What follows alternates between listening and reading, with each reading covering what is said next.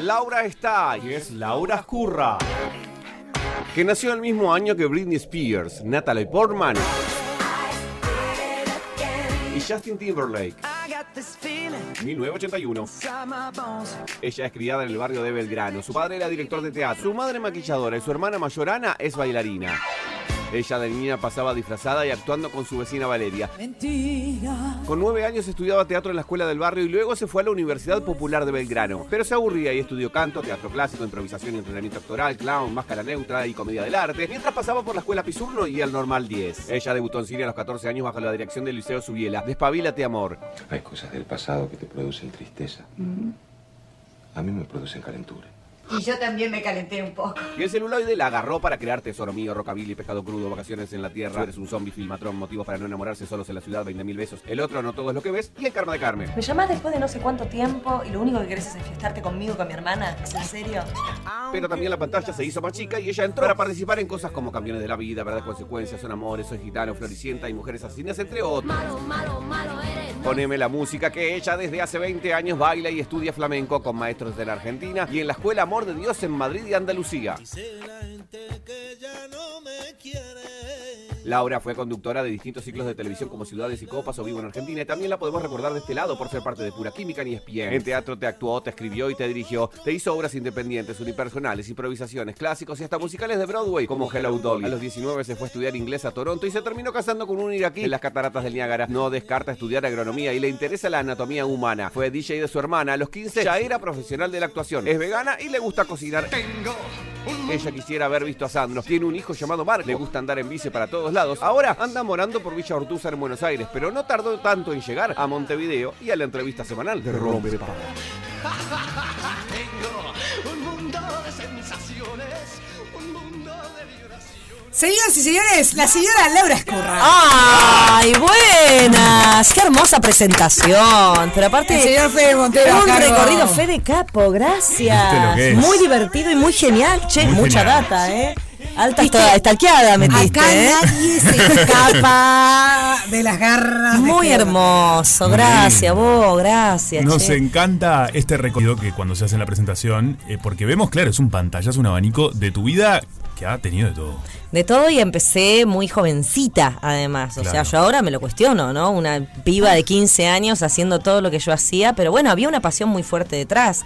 Sí. Yo siempre supe que, que- que quería ser actriz y que me, me convocaba la, la situación de contar historias, ¿no? Porque eso era lo que veía en mi casa. O sea, mi padre director, mi madre a- a- artista plástica, que, que maquillaba, que preparaba los vestuarios de la obra de mi viejo, mm, eh, teatro abierto, la democracia, mucho grupo de teatro, muchos bailarines en mi casa. Bueno, ahora estaba, me estaba mensajeando con Eda Bustamante, que es como una especie de también madrina, Claro. eh, ¿no? Digo, emblemas de, de- de- de toda una generación, de todo un momento, de un contexto.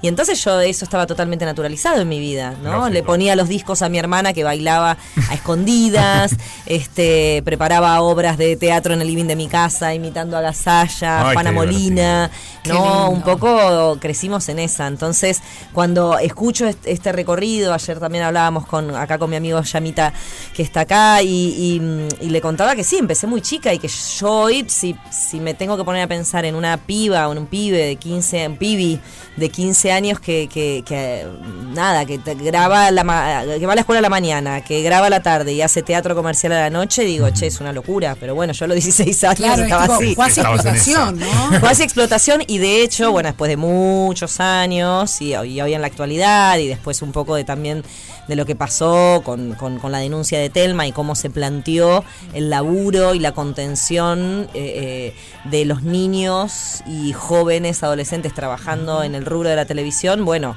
se armó también como un- una contención de determinadas horas de trabajo, de, de que, mm, bueno, el trabajo infantil en lo artístico sería como lo único avalado y acompañado, pero Claro. no tendríamos que laburar los niños, digamos, ¿no? Sí, lo que pasa que también, eh, como todo en la vida y la, evolución y los años que van pasando, es como que está esta cuestión de, de la teoría del péndulo, ¿no? De irnos o para un lado o para el otro para llegar a un equilibrio. Total. Y en realidad entiendo perfecto lo que decís, pero también me parece que es que es súper lindo ver ese recorrido.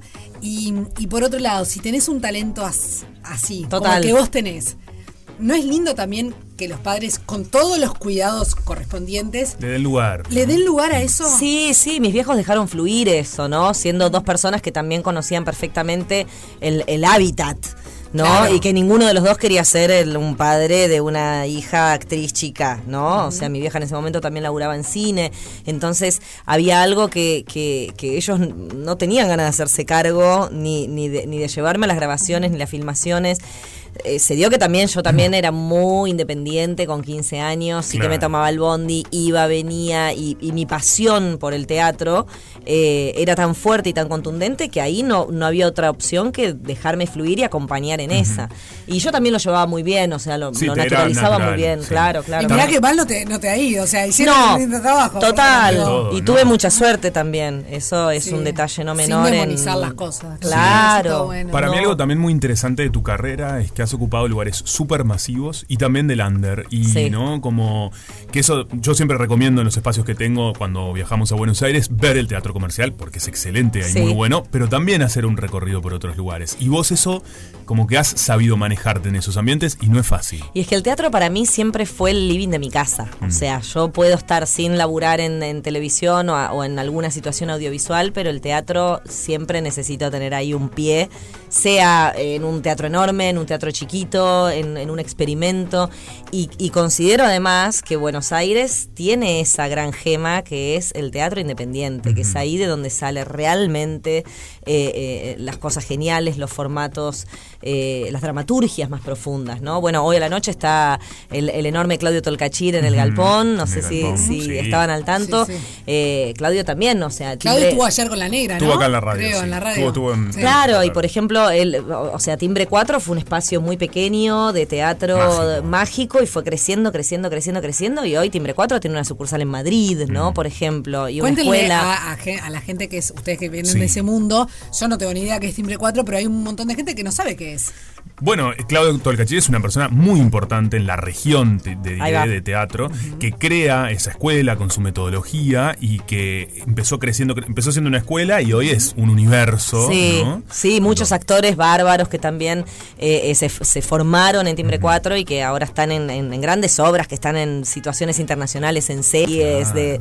de televisión de estas plataformas supermasivas. N- Nuestra gran, gran Estela Medina, el ícono del teatro uruguayo, fue a hacer función a Timbre 4, por Claro. ejemplo. Y además eso, hay mucho intercambio cultural de joyas de teatros eh, eh, vecinos, de Claro. países vecinos, donde Timbre 4 abre las puertas, ¿no? Y sabemos que es- está esa eh, eh, solidaridad artística y, y esa misma sintonía. Entonces, bueno, somos una comunidad, el teatro es una comunidad, el teatro es uno de los de, de- de las expresiones, ¿no? Más, más antiguas y que, y que sigue vigente, ¿no? A pesar de las pantallas, a pesar de, de todo este siglo XXI que está tan apretamos un botón y las cosas suceden y veo las cosas cuando quiero, en el momento que quiero y como quiero, Quiero. ¿no? Entonces, o sea, toda esa libertad que está buenísimo en algún punto, pero que digo, sigue existiendo la, la- la liturgia, como me gusta decir, el ritual de sacar una entrada, Ay, elegir sí. el día, con quién ir, Sí. llegar a horario, tomarte por ahí un cafecito antes o después.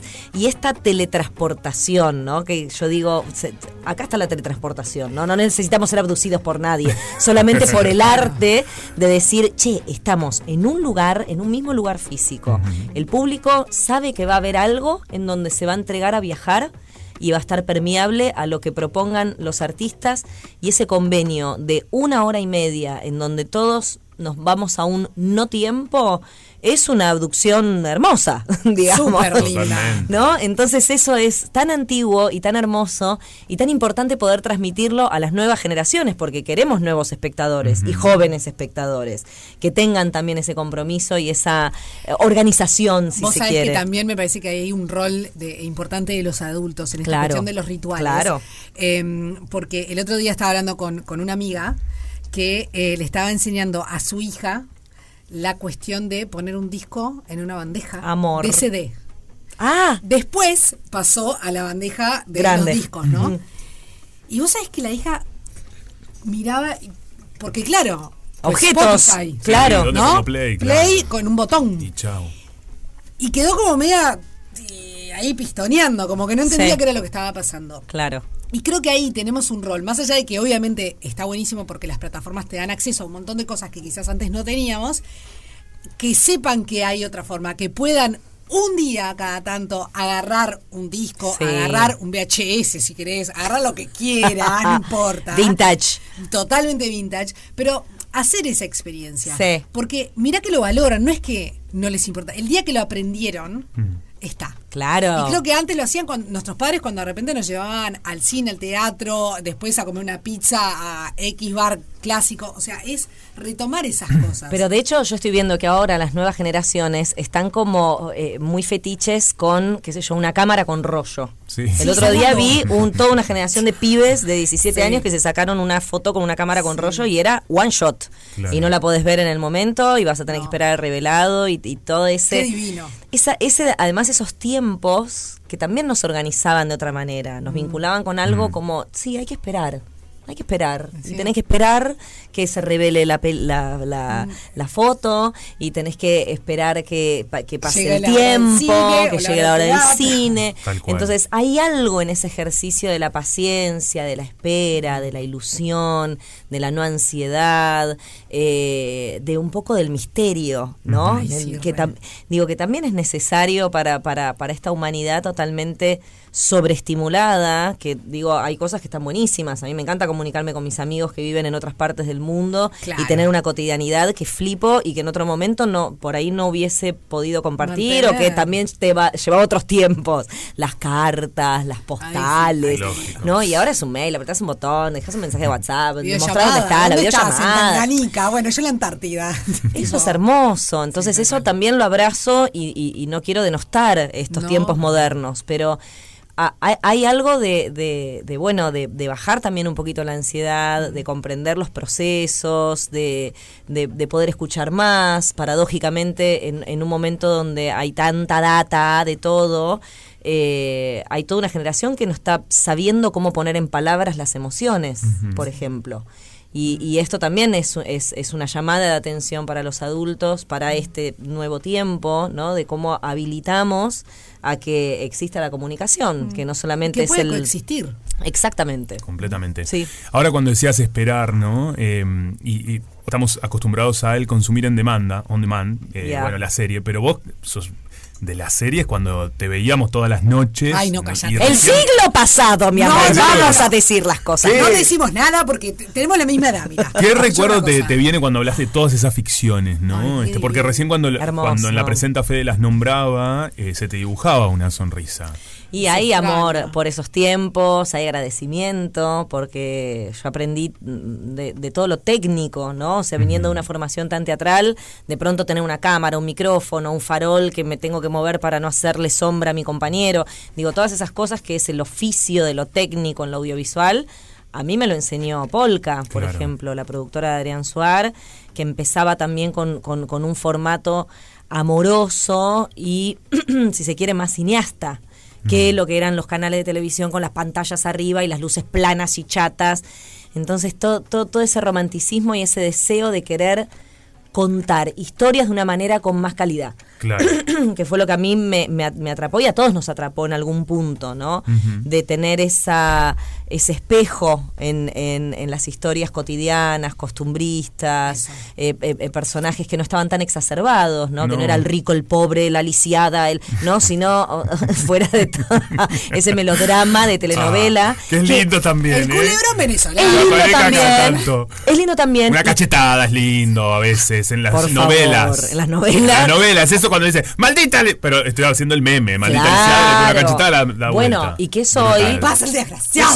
Brutal. es inadmisible. O- Obvio, que hoy es humor. Eso, hoy está hoy desde eso el- es Lo ves como humor. no puedo creer. Porque es grotesco. Entonces, Sí, sí, sí. creo que también los, los nuevos tiempos en donde la televisión ya quedó como, como, como en extinción en algún punto, esa vieja televisión de aire, ¿no? Eh, y lo mismo sucede con, con, con- con las temáticas para contar, porque las telenovelas mexicanas, ese melodrama, todo ese eh, eh, heteronormado, ¿no? Siempre las, pale- parejas de una mujer y un varón, ¿no? Y todo lo que estaba vinculado con una diversidad no existía, no se veía o era muy señalado, ¿no? Claro. O sea, la empleada marrona, el, el gordito divertido, o sea, todos esos estereotipos físicos y esas burlas barra bullying, eh, crecimos con eso. Claro, y crecimos con esas escenas, con ese romanticismo y, y- y tratando de, de, mm, de- de querer ser eso y forjar toda una, una cultura social, ¿no? Entonces, por eso es tan interesante que, que- que queremos contar ahora, en estos tiempos donde ya barajamos distinto. Dale. No, que igual eh, hay una cosa que- sobre eso que siempre hablamos a- Sí. acá, que me parece también es, es ciertamente justo juzgar a cada uno de acuerdo con el tiempo en el que Claro. vivió, ¿no? Sí. Porque nosotros de repente siempre se halagó mucho, obviamente no vamos a discutir acá lo que podría ser una figura cómica como Olmedo, Obvio. ¿no? Sí. que hoy uno puede mirar eso y decir, yo no puedo creer, es absolutamente condenable en, en el 99% de su obra. Ahora, en su momento fue un genio. Sí. Entonces, hay quienes pueden decir, bueno, pero ¿y esto? qué- O sea, ¿qué pasó? ¿Nos estaban llevando? No, cada cosa es hija de su tiempo. Claro, y también hay claro. que saberlo comprender, Sí. creo, desde ese lugar. Saber qué es lo que, está, que está bueno la evolución, Sí. que eso no va más, no sé qué. Pero bueno, en ese momento fue un símbolo de una época que, que- que se vivió. Claro, y, y- y abrazarlo, maldad, obvio, y abrazarlo con eso y, y tener en este en este tiempo decir, che, mirá, ahora esto no podríamos Esto no va. verlo, ¿entendés? La cosificación, eh, el señalamiento de los cuerpos, eh, los roles, los roles de los varones, de las mujeres, eh. ¿no? O sea, y, y entonces, a- a- eh, por eso digo, es más desafiante también ahora cómo contar las historias, porque estamos todos como, Sí. queremos ser políticamente correctos. y, y- y a veces está forzado eso, ¿no? Y, también, eh, bueno, invita a pensar mucho más a los guionistas, a que haya más, que, que- que se filtre, haya más filtros, ¿no? En, che, esto lo podemos contar así, o te parece que lo contemos así, o, o lo contamos así a propósito para exponer que este personaje es, eh, es una mujer machista, ¿entendés? O sea, eh, y... Claro, y- ser consciente, bueno, vamos por Total, ahí. claro, claro, que lógico. sea una decisión y no algo que está impuesto porque sí, ¿no?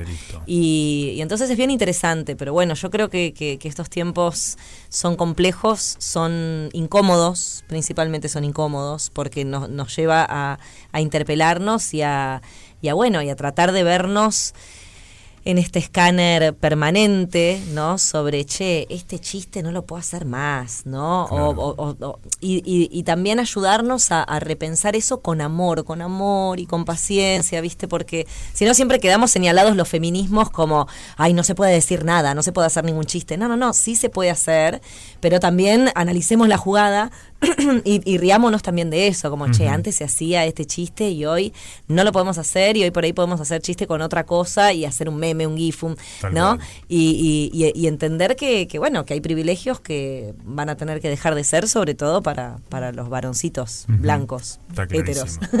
Muy bien. Lau, ¿hacemos una pausa? Obvio. Y seguimos, estamos con Laura Ascurra, una gran actriz. Recibimos sus mensajes al 097-44-1043, si quieren mandarle también, o el acertijo, lo que sea, porque hay entradas para el cine. ¿eh? Ya venimos. Rompe paga. Una fiesta con final así con un Sputnik Sí. a la carrera actoral del señor Juan Pibrianza. Ya estamos acá así eh, con Laura charlando a ver qué. ¿A dónde te vamos? Es que nos conocimos. Nos conocimos actuando con Juanpi en Buenos Aires. O sea, este, este encuentro aquí es fruto De- también de, de aquel momento para la, laburando para la televisión Y lo pública. que pasa es Que que además, es un personaje querible, ¿viste? ¿sabés que mm, esa escena, yo la tengo en mi Instagram, pueden entrar arroba Juan Brianza, o si no al de Laura, obviamente. Esa escena la tengo piñada, piñada se dice, Sí, es una piña colada. piña colada. Piñada colada, la tengo piñada colada arriba y fue la escena que vio el director español que me eligió para la película del año pasado. ¡Ole! Fue esa escena. Te lo juro. ¿eh? Me- porque me escribió la de. Es una directora de casting argentina. Y me dice: ¿Sabes que vio tal escena que hiciste? eh, No sé qué.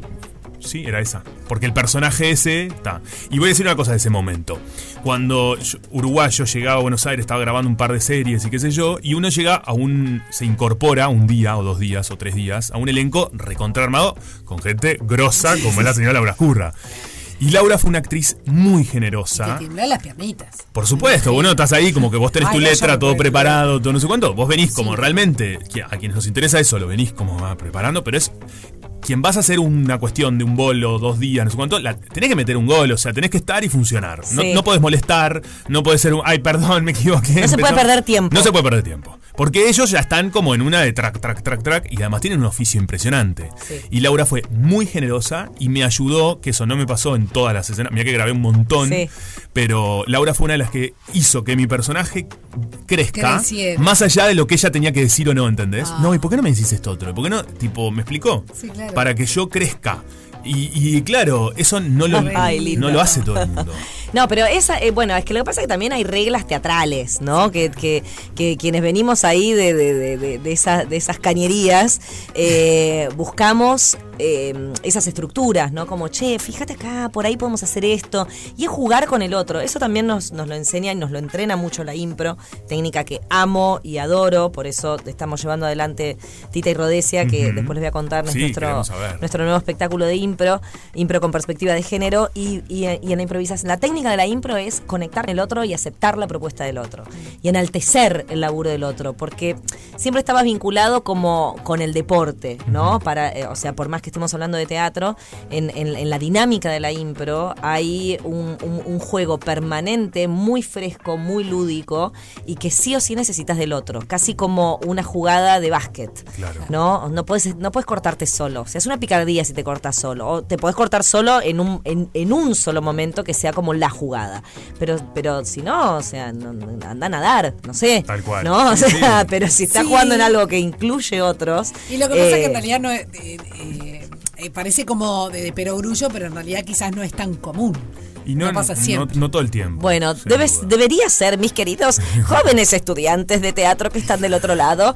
eh, siempre ahí está el, eh, la devolución en la mirada de tu compañero, ¿no? Entonces, más allá de la letra, más allá de todo el quilombo, que además es muy desconcentra mucho trabajar en, en las situaciones audiovisuales porque hay mucha gente alrededor, te están tocando el pelo, te están tocando la ropa, te están marcando cosas. Entonces uno tiene que estar ahí muy concentrado como actor, con su letra y con la persona que tenés delante, que sea quien sea, puede ser Conexión. conexión. Eh, y ese fue, justamente ayer hablábamos, la primera escena que yo tuve en televisión, en mi primer trabajo, en RRDT, un unitario de polka, cuando recién Sí, empezaba. Se vio mucho acá. Mi primera escena fue nada más ni nada menos que con la señora China Zorrilla. Mirá. Que quizás llore, quizás llore. Pero eh, yo tenía 16 años y empezamos por una escena, como se arman los planes de grabación, claro. que nunca son este, a veces temporales. Y entonces, claro, yo entré al set y, y estaba China ahí esperándome para pasar letra. Imagínate. O sea, yo dije, y, y todo el miedo, estoy con esta señora, la vi toda la vida, imité su personaje en Esperando la carroza, ¿cómo voy a hacer con esto? 16 años, yo muy, Una muy, niña. muy niña. Y dije, bueno, voy a hacer como dijo mi maestro de teatro.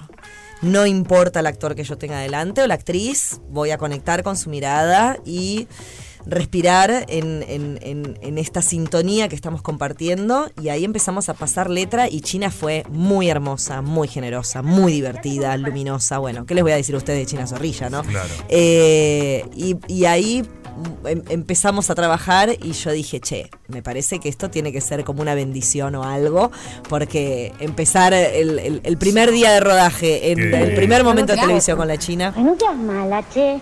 Dale, que es un chico del cole. No. Juega en el equipo de papá. No me digas que es tu tío.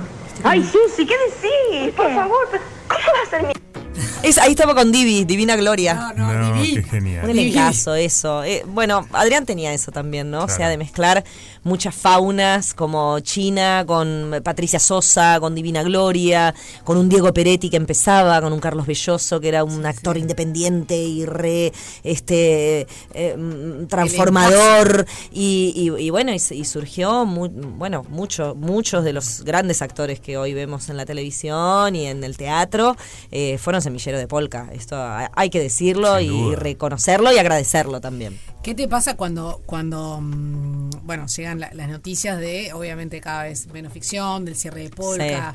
Eh, porque marcaron una época. Yo, yo no estoy tan afiliada a la teoría de que, que la ficción argentina de la- las novelas costumbristas eh, ya no, no serían eh, consumidas en el día de hoy. No estoy tan segura de esa, de esa creencia. Yo creo que sí, sí, sí. que que serían va, consum- re. Que re va. Entiendo que los costos son otros, entiendo un montón de cosas, pero creo que hay una tierra, hay tierra fértil para eso porque creo que hay muchas personas que la seguirían consumiendo.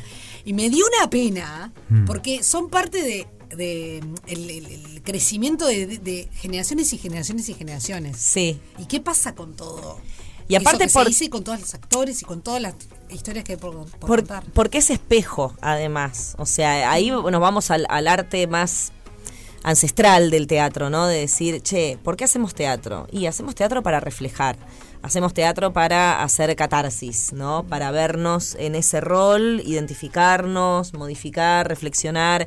Y entonces, pasado eso al universo audiovisual, una serie que habla de, de- de una región, de un modo de hablar, de un modo de relacionarse, es seguir generando identidad. Por eso es tan peligroso que deje de existir eh, esto de contar nuestras historias, ¿no? Ahora, bueno, haciendo referencia a Buenos Aires y haciendo referencia al momento que está pasando la Argentina, ¿no? Puntualmente en estos últimos días, donde está el pueblo enfrente del Congreso diciendo, che, les, pido, les pedimos por favor que nos representen y que no nos manden al muere con esta demencia que está proponiendo este, este, este nuevo capitán, ¿no? Por así decirlo. Entonces, parte de la cultura que, que- que yo desde la colectiva de actrices argentinas con mis compañeras y desde el frente de Unidos por la Cultura que abraza todo, desde las bibliotecas populares, los músicos, los autores, eh, el cine, el Inca, digo, todo lo que es la industria de la cultura. eh, estamos como tratando de que la sociedad comprenda que no, que no es un gasto, ¿no? O sea, que no es... Y aparte no, bueno, me puedo poner algo muy técnico que necesito decirlo, eh, digamos, el, el, eh, el tesoro nacional, si se quiere, ¿no? Para, para hablar en términos un poco más técnicos, solamente gasta, entre comillas, un 0,2% del presupuesto total que hay en la Argentina. Y cultura le devuelve eh, un 1,8. Estoy hablando de, de cifras muy, muy pequeñas, ¿no? Pero bueno, que esto eh, mueve 700.000 familias. Claro. Que da laburo, que, que promueve y que habla de nuestra identidad. Entonces, cuando 1985 la película gana todos los festivales, se pone en, en relevancia una temática, un juicio tan importante como fue el juicio de las juntas y Fue cuenta un hecho histórico tan contundente y uno de los pocos, porque Argentina ha, sido uno de los pocos países que logró enjuiciar a sus genocidias y todo, a genocidas y todo esto, eh, que no ha pasado en Brasil, que en Uruguay más o menos, que en España ni se habla de este tema. Entonces pondera el cine una historia de estas características y luego tenemos a un presidente que dice no no no, no quiero eh, financiar películas que no ve nadie y tampoco o sea el Inca no no depende es, es un ente autárquico y no depende del- de la de la guita del Estado sino que el Estado sí ayuda a hacer puentes y también traccionar leyes que hemos ganado con muchísimos años y muchísimo esfuerzo para que existan estos puentes entre las instituciones y lograr que la cultura pueda ser un abanico eh, eh, diferente y que pueda llegar a todas partes. Porque digo, si no hay un, un, un, un, eh, un financiamiento para la biblioteca chiquita que está en un pueblo en la Argentina profunda en donde hacen teatro, donde comparten un grupo de, de, de- de nuevos autores, relatos, digo, no, no eh, se pierde la cultura, o sea, se pierde esa voz Sí, es muy que peligroso. necesitamos escuchar, las voces de los pueblos, las problemáticas, eh, la- las historias que si no por ahí si no las conocemos en un documental en el cine no tenemos ni idea que existen ni de qué se trata. Entonces es también formación, si se quiere, para, para lo que es toda una sociedad. Entonces a- a- aparentemente lo que yo siento en este momento es que no quieren que exista ese espejo y que hace unos años también empezó como a, a escatimar las políticas y las decisiones de los productores de no querer contar historias nuestras y comprar un enlatado de una novela turca eh, que está muy bien, con una pro- producción muy bien hecha, pero Sí, sí, dale pero vos, no otra malo, cosa. ¿entendés? Sí, O sea, totalmente. Este, danos laburo y ponderá y, y entonces que te llenas la boca cuando nuestras películas ganan premios internacionales, pero después no querés tener políticas para que eso se lleve adelante. Entonces, entiendo que es un momento delicado, entiendo que es un momento de transición en donde lo audiovisual empieza a transformarse en otra cosa, pero no dejemos de contar nuestras historias. Eso es también lo que estamos defendiendo. Creo que desde, desde el otro lado del río y desde esta orilla también, ¿no? Como, che, sigamos contando historias, confiemos en el, en el capital humano que hay, en, en, en todes quienes contamos esas historias que no son solamente los actores, los directores y los productores, sino que atrás hay un montón de otros oficios increíbles que conforman a lo que es la industria. Entonces, mi, mi, mi abrazo y mi amor a todos nosotros que todavía seguimos resistiendo y, y- y queriendo transformar e invitarnos a teletransportarnos, ¿no? Sin duda. Es muy importante. Nada que agregar porque la verdad. Totalmente. Pero antes de cerrar, que ya Estoy nos muy vamos- tomada por el tema, chicos, No, disculpen, se. Pero está perfecto y le hace bien y nos hace bien escuchar estas cuestiones porque si no es una voz que no se escucha Claro. que- y aparece un discurso muy falso que se sostiene, esto que decías, ¿no? Que es un gasto, que no sé qué, y eso se empieza a multiplicar, multiplicar y es muy peligroso. Sí.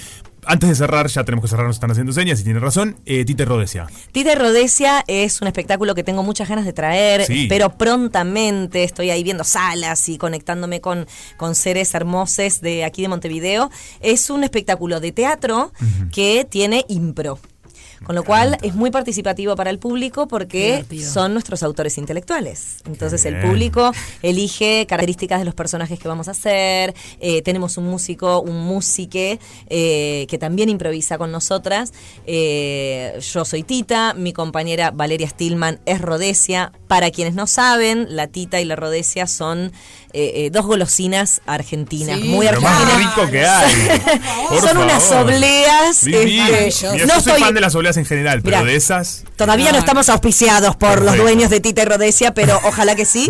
Eh, pero es muy popular, ¿no? Y esto surgió, bueno, nada, de, de, de, de un match de impro donde estábamos buscando ser un dueto con Vale que sea que sea rioplatense, porque Tita y Rodesia son muy arrabaleras en algún punto, ¿no? Tienen ahí como una, una estética medio pin-up. Y bueno, y la, y la idea es venir aquí con Tita y Rodesia para compartir también con, con esta orilla eh, la magia de la impro y, y divertirnos, porque Sí, es sí. un momento donde, donde está bueno divertirnos y que el teatro sea entretenimiento y que nos haga reír, que es tan sano y tan necesario. Totalmente. Bueno, eh, las esperamos pronto, ¿eh? No, no, Claro no- que sí. No se duerman en los laureles, por favor. Les esperamos pronto por acá. Sí, señora. Y fue un placer eh, Por tenerte favor. aquí con nosotros, Laura. El placer es mío, gracias. Gracias. Hasta la próxima. Rompe paga. Cruzando al otro lado. El que rompe paga.